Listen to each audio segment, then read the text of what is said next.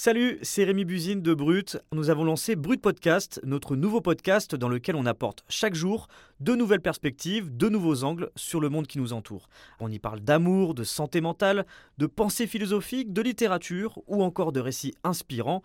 Alors pour ne rien louper, abonnez-vous à Brut Podcast. Je vous dis à bientôt et bonne écoute.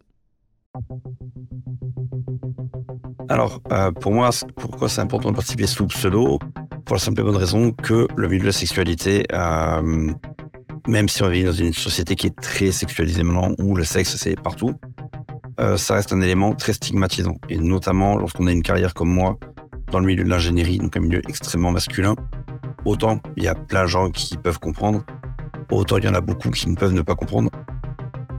Et vu que c'est un milieu qui est très on va dire, euh, assez violent en termes de rapport humain, euh, ça peut être un élément qui peut être utilisé contre moi. Albert Captain a 37 ans et il est ingénieur informatique dans le sud-ouest. Il y a une quinzaine d'années, il a découvert les sex toys. Depuis, il en utilise régulièrement, en solo ou avec sa partenaire, et il est loin d'être le seul. Depuis le début des années 2010, le marché du sextoy a explosé dans le monde. En 2020, un Français sur deux déclarait en avoir déjà utilisé un. Les entreprises n'hésitent pas à faire appel à des volontaires pour tester leurs jouets pour adultes. Parmi eux, il y a Albert Captain, mais aussi Vanny Fraise. Elle, elle a 49 ans et elle habite dans un petit village dans les Vosges. Chacun de leur côté, ils tiennent un blog où ils parlent de leur expérience. Tous les deux ont accepté de témoigner et de raconter comment ils combinent cette activité de testeur de sextoy avec leur vie personnelle, mais seulement si on les appelait par leur pseudo. Parce que même s'ils n'ont pas du tout honte de ce qu'ils font, ils ne souhaitent pas que leur entourage puisse les reconnaître. Je suis Juliette Desormes, je suis journaliste chez Brut et vous écoutez Défense de filmer.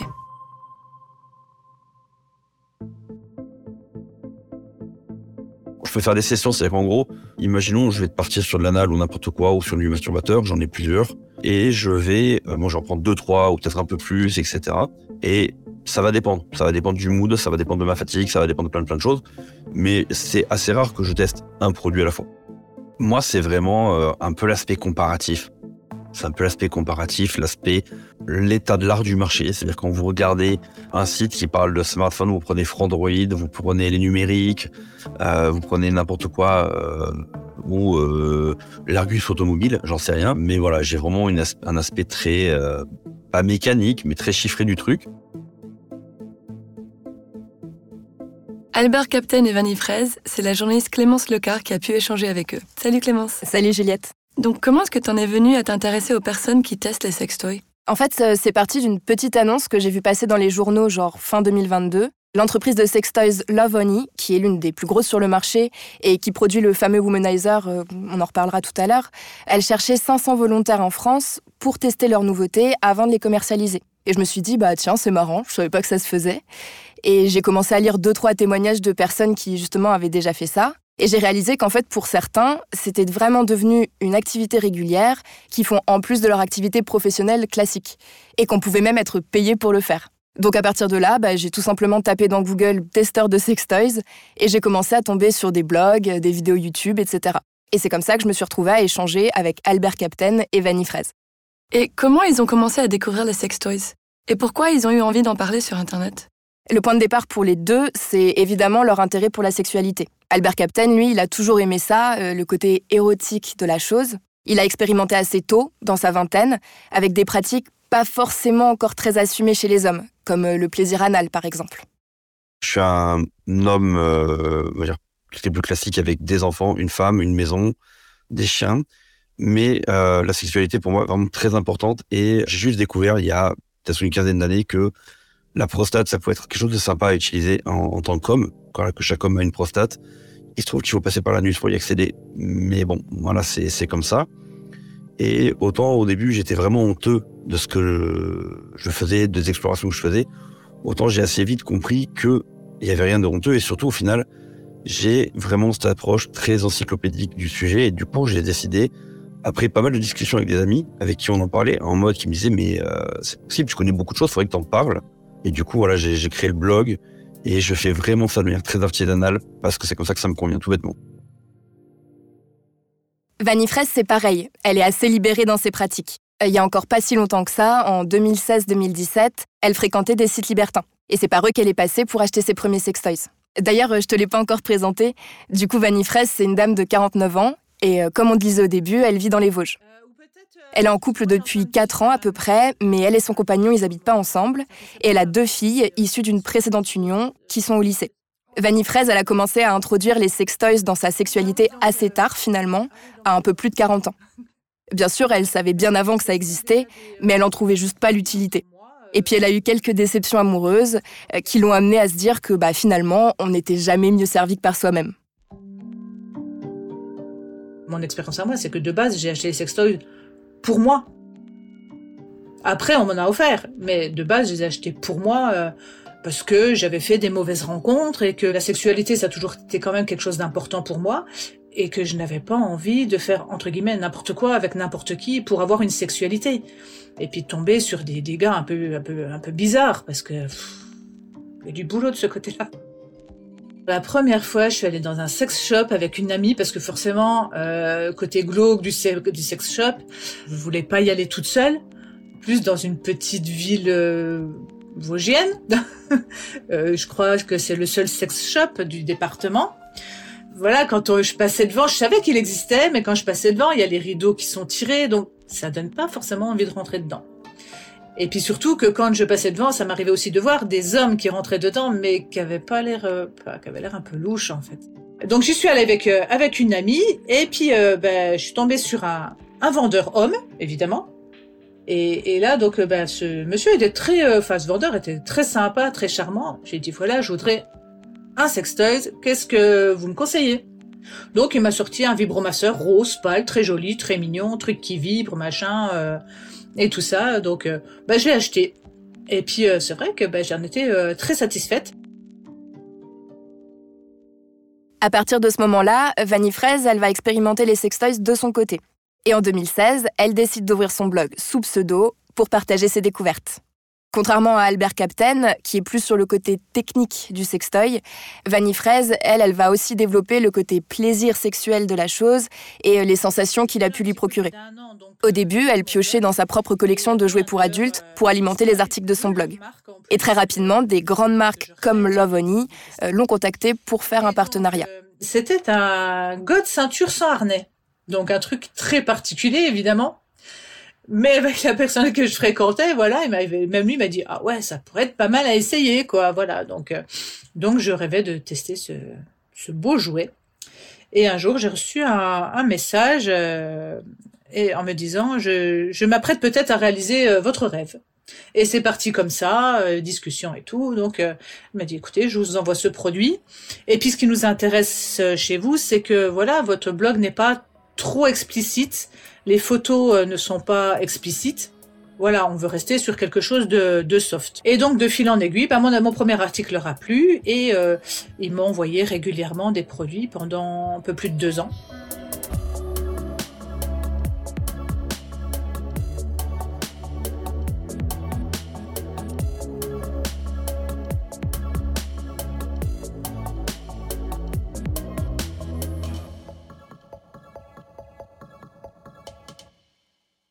Et combien elle gagne pour ses chroniques sur les sextoys? Alors c'est extrêmement variable. Euh, en fait, en général, elle n'est pas payée directement par les marques. Elle est rémunérée via des plateformes d'affiliation. Donc en gros, quand elle recommande tel ou tel produit, elle va mettre un lien vers le site de la marque qui le vend. Et euh, si quelqu'un s'en sert pour acheter ce sextoy ou un autre sur le site, alors là, Vanny Fraise, elle va toucher un petit pourcentage euh, des ventes. Elle m'a dit qu'elle pouvait gagner environ 500 euros par an avec son blog et elle renouvelle régulièrement ses partenariats pour continuer à proposer des nouveautés à ses lecteurs, que ce ne soit pas toujours les mêmes marques. On disait au début de cet épisode que le marché du sextoys avait explosé depuis une dizaine d'années. J'imagine que les modèles ont beaucoup évolué. Oui, tout à fait. Mais déjà, je pense que c'est important de préciser que les sextoys, bah, ça existe depuis hyper longtemps. Les premiers objets qui pourraient s'apparenter à des jouets sexuels, euh, de par leur forme, ils datent de 1500 avant Jésus-Christ. Et le vibromasseur, ça date du 19e siècle. C'est un médecin anglais qui l'a mis au point. À l'époque, c'était à des fins médicales et pas pour le plaisir sexuel. Il faut attendre le début des années 80, avec l'apparition du Rabbit, pour qu'il y ait vraiment du progrès en matière de sextoys. Le Rabbit, c'est un vibromasseur deux en un qui offre à la fois une stimulation du vagin et du clitoris. Ça ressemble un peu à des oreilles de lapin, d'où son nom, avec deux branches. Il y en a une plus grosse pour la pénétration et une plus petite pour la stimulation du clitoris. Peut-être que tu te souviens, euh, c'est le sextoy rose que le personnage de Samantha adore dans la série Sex and the City. Mais heureusement, c'est ça que j'aime. Quand c'est fini, un coup d'éponge, il n'y a plus de traces. On dirait la pub d'un liquide de vaisselle. Cette invention, elle existe parce qu'à la fin des années 60, donc 20 ans plus tôt, euh, on commence à parler beaucoup plus de masturbation, on découvre le clitoris et on prend de plus en plus en compte cette notion d'orgasme féminin. Et la dernière évolution en date dans ce domaine, c'est donc le Womanizer, en 2013, dont on a beaucoup parlé dans les médias. Il a été conçu par un couple d'inventeurs allemands. C'est un sextoy sans contact, d'un tout nouveau genre, qui utilise une technologie d'air pulsé pour venir stimuler le clitoris sans le toucher. Et bon, il n'y a qu'à regarder les avis dessus, ça a l'air d'être plutôt efficace. Donc en effet, on vient de loin. Mais là, on a beaucoup parlé des femmes. On en est où pour les hommes? Alors pour les hommes, euh, bah, ça bouge aussi. Il y a plein de choses qui existent. Il y a par exemple ce qui s'appelle des vaginettes ou flashlights. En gros, c'est des tubes en plastique que l'on pénètre et qui sont censés reproduire les sensations d'un vagin. Et aujourd'hui, on en fait des très réalistes. Pour le reste, euh, Albert Captain le résume très bien. En catégorie, il y a euh, tout ce qui est donc masturbateur masculin, stimulateur clitoridien, donc pulsateur ou à vibration. Il y a tout ce qui est euh, vibromasseur, plug anal, cock ring, ball stretcher, tout ce qui est jouet d'impact, donc euh, martinet, paddle, etc. et tout. Euh, aussi également les harnais pour les godemichés. Il y a les menottes, ce genre de choses. Il y a les bougies euh, pour le wax play, pour tout ce qui est jeu de cire. Je réfléchis s'il y a d'autres choses. Mais on va dire grosso modo, oui, après il y a le stimulateur prostatique. Est-ce que Vanille et Albert Captain sont amenés à utiliser tout type de sextoys? Et comment est-ce qu'ils procèdent pour faire un test? Ils m'ont dit qu'ils testaient vraiment plein de trucs différents. Ça va du simple godemiché manuel, on va dire, à des sextoys électroniques beaucoup plus élaborés, en passant par les gels de massage et autres accessoires érotiques. Ça va dépendre de plein de choses en fait. De ce que les marques leur ont envoyé, de leur sexualité du moment, s'ils veulent le tester en couple ou seul, etc. Vanille Fraise, elle travaille à domicile, alors c'est un peu plus simple pour elle de trouver du temps dans la journée pour faire ses tests. Le plus important, c'est qu'elle se force jamais si elle en a pas envie.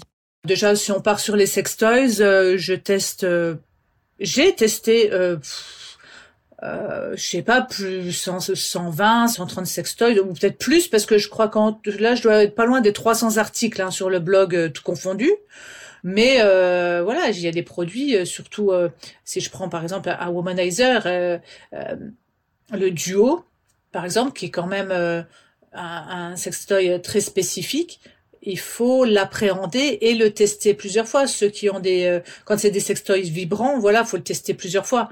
C'est sûr qu'un sextoy en bois ou en verre ou, ou en silicone simple, un godemiché simple, euh, celui-là, à la limite, on peut le tester qu'une seule fois, ça suffit. Mais tout ce qui a, ouais, tout ce qui est vibrant, euh, tout ça, j'aime bien les tester plusieurs fois. C'est pareil pour Albert Captain, sauf que lui, il fait ça plutôt le soir ou les week-ends à cause de son travail. Et concernant le test en lui-même, forcément, ça va dépendre de la nature du sextoy en question.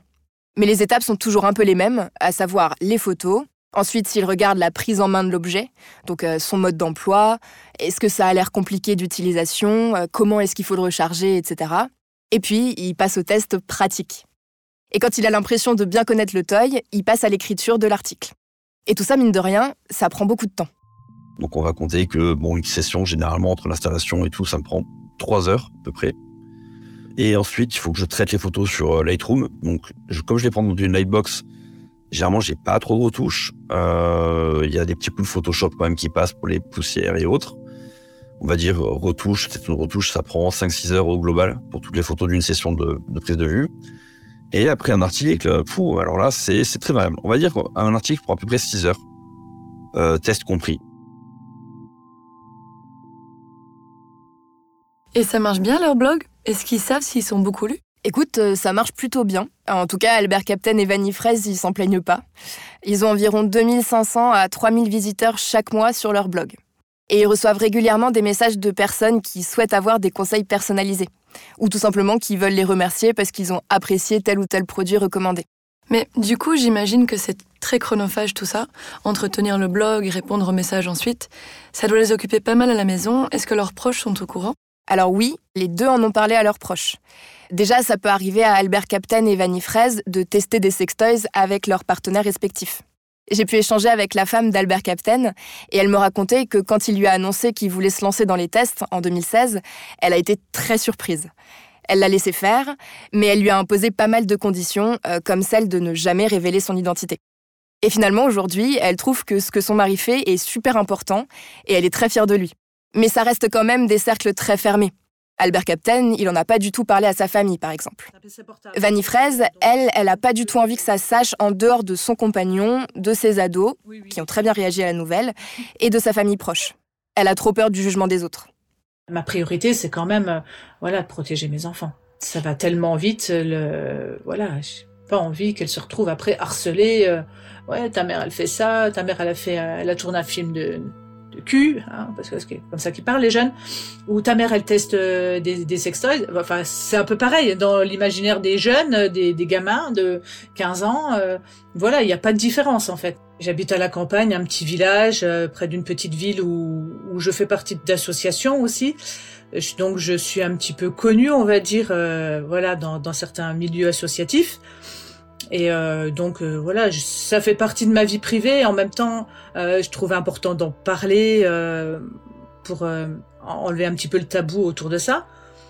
Mais on peut le faire tout en restant anonyme. Et puis je, voilà, je ne suis pas la seule blogueuse à être anonyme en parlant de sexualité. Et puis peut-être qu'ils fantasment un petit peu sur sur à quoi elle ressemble ou enfin sur mon blog on voit mon corps parce que je présente la lingerie par exemple, mais on voit pas ma tête donc ça leur donne une petite idée, ils ont qu'à poser le visage qu'ils veulent dessus. Je comprends son choix, mais pourtant c'est quand même assez courant aujourd'hui d'utiliser des sextoys. On disait au début que ça se vendait beaucoup plus. Est-ce que ça ne veut pas dire que c'est globalement plus accepté dans la société? Effectivement, ça se vend beaucoup plus. On parle quand même d'un marché entre 20 et 30 milliards de dollars par an dans le monde, selon les études. Et les ventes se sont accélérées avec les différents confinements liés au Covid-19. En France, depuis 2020, l'entreprise Wowtech, le leader mondial du secteur, les a multipliés par deux. Donc oui, clairement, c'est une pratique répandue. Et puis d'ailleurs, certains sont allés encore plus loin dans la démarche et en ont fait leur métier. C'est le cas de Jérémy. Hey, salut tout le monde, c'est Jérémy Monsieur Jérémy. Si tu me connais pas, je suis le mec qui déballe des sextoys sur YouTube et un petit peu partout. Oui, oui, c'est mon vrai métier. Au départ, ce Lyonnais de 39 ans travaillait dans le marketing digital. Mais depuis 2015, il est créateur de contenu. Il a une chaîne YouTube qui s'appelle Monsieur Jérémy, où il présente à visage découvert ses derniers coups de cœur en matière de sextoys. Sa particularité, c'est qu'il s'est spécialisé dans les reviews de toys à destination des hommes et plus largement des personnes avec un pénis. Avec ses 12 000 abonnés sur YouTube, il est devenu une référence dans le domaine. Et ça, les marques l'ont bien compris. Elle le contacte régulièrement pour lui demander de faire la promotion de leurs produits. Le produit connecté, c'est vraiment le masturbateur. Alors attention, il n'est pas influenceur. Il déteste ce mot. C'est quelqu'un de très cash et il insiste sur le fait qu'il refuse d'être payé pour faire de la communication. Si un produit est mauvais, soit il refuse le partenariat, soit il le dit clairement dans sa vidéo. Je peux gagner 25 euros par mois comme je peux monter jusqu'à 3 ou 4 000 euros. C'est totalement variable, ce qui fait qu'en gros, tu passes ton temps à être un écureuil dans mon cas et à capitaliser. Donc là, effectivement, on est sur une liste de diffusion presse, en échange de quoi il y a deux possibilités. Soit euh, moi, euh, en tant qu'entreprise, ils me rémunèrent pour dire telle ou telle chose qui les arrange, non pas sur le produit, mais sur leur entreprise. Par exemple, Aujourd'hui, je vous parle de X qui a une promotion sur ça et qui sponsorise la vidéo. Voilà comment ça fonctionne. Ou autrement, c'est mon business plan actuel. C'est ce qu'on appelle l'affiliation. Dans mes vidéos, si les gens veulent soutenir mon travail, il y a un lien et ce lien pointe vers la boutique avec un code affilié et je vais toucher un pourcentage non pas sur le produit que je promotionne, mais sur l'intégralité de la boutique, ce qui me permet en fait de dire OK, ce produit, il m'a pas plu. Par contre, je vous conseille celui-là à la place qui se trouve chez ce magasin et puis à ce moment-là, me rémunère un petit peu sur mon travail. Et du coup, Jérémy, lui, ça lui pose pas de problème de s'afficher sur les réseaux sociaux à visage découvert? Il assume totalement. Euh, en tout cas, de ce qu'il dit, il est heureux de s'être dirigé dans cette voie. Après, euh, c'est pas pour autant que c'est facile tous les jours. Moi, euh, j'étais business analyst, j'étais chef de projet lié au digital. J'ai travaillé pour des gros groupes notamment en international. Et un jour, euh, ma mission s'est terminée et j'ai créé le personnage de Monsieur Jérémy. Depuis que j'ai créé ce personnage, eh ben impossible de retrouver un emploi ou avec beaucoup de difficultés parce que derrière, on a de suite le jugement des autres. Ah, il parle de sexualité, c'est quelqu'un qui n'est pas euh, fiable, ou euh, c'est quelqu'un qui va créer des problèmes, ou euh, il a d'autres objectifs dans la vie, alors qu'en fait, moi, je vis sur des euh, sur ce qu'on appelle des revenus passifs. Donc, ma vidéo est faite, je vais avoir les résultats de mes vidéos et financiers sur le long terme. Euh, donc, ce n'est pas comme si je devais sortir du boulot pour aller tourner une vidéo. Enfin, ça n'a rien à voir. Et puis, il y a aussi beaucoup de préjugés. parler de sexualité, les trois quarts du temps, pour les gens, c'est être et c'est pas un problème, être une prostituée. Donc, euh, je ne sais pas pourquoi, mais c'est comme ça. Et moi, j'ai eu vraiment beaucoup de mal à retrouver un emploi.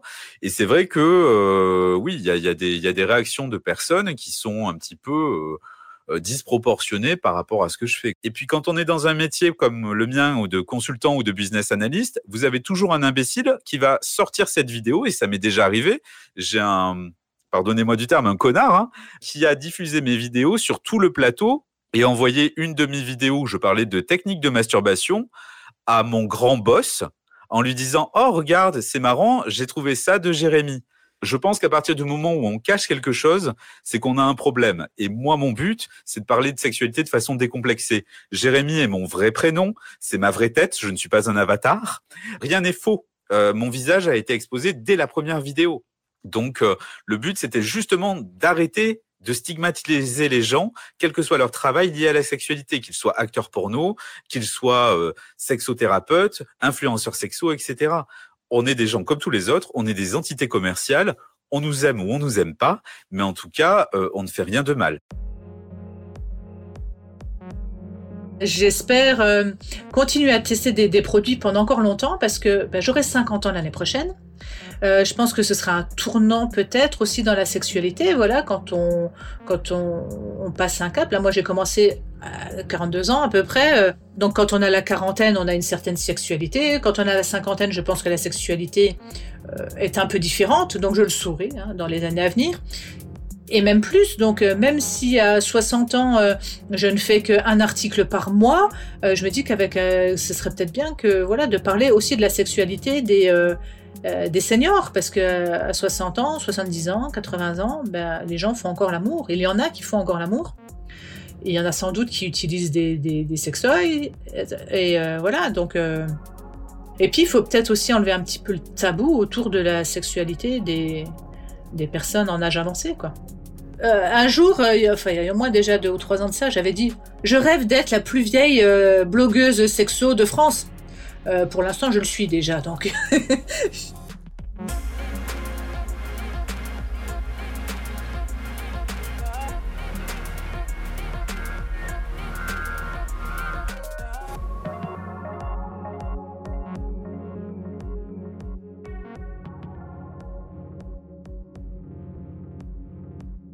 Ouais, justement, je me demandais s'il y avait des gens qui faisaient l'influence par, ou qui faisaient des revues par rapport à ces produits sur les réseaux sociaux, genre Insta, TikTok, etc.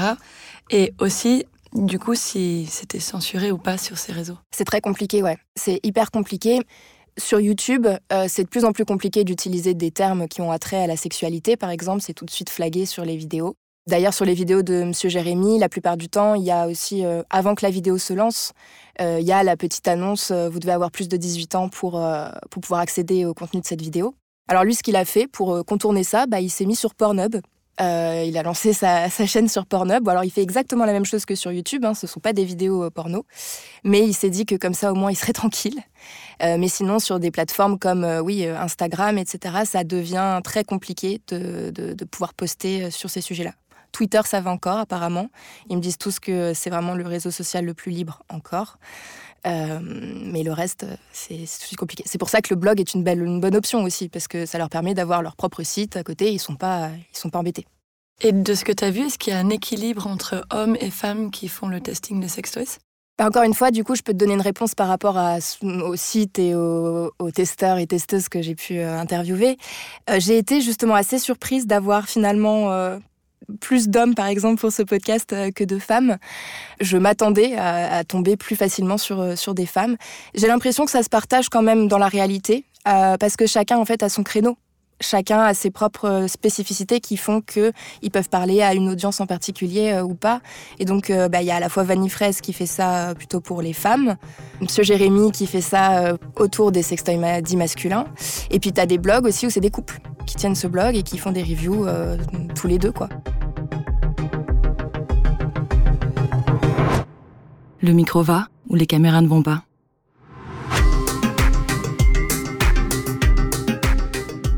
Vous venez d'écouter Défense de filmer, un podcast original de Brut, Paradiso Media et Spotify. Pensez à bien vous abonner sur votre application pour continuer de nous suivre et ne rater aucun de nos épisodes.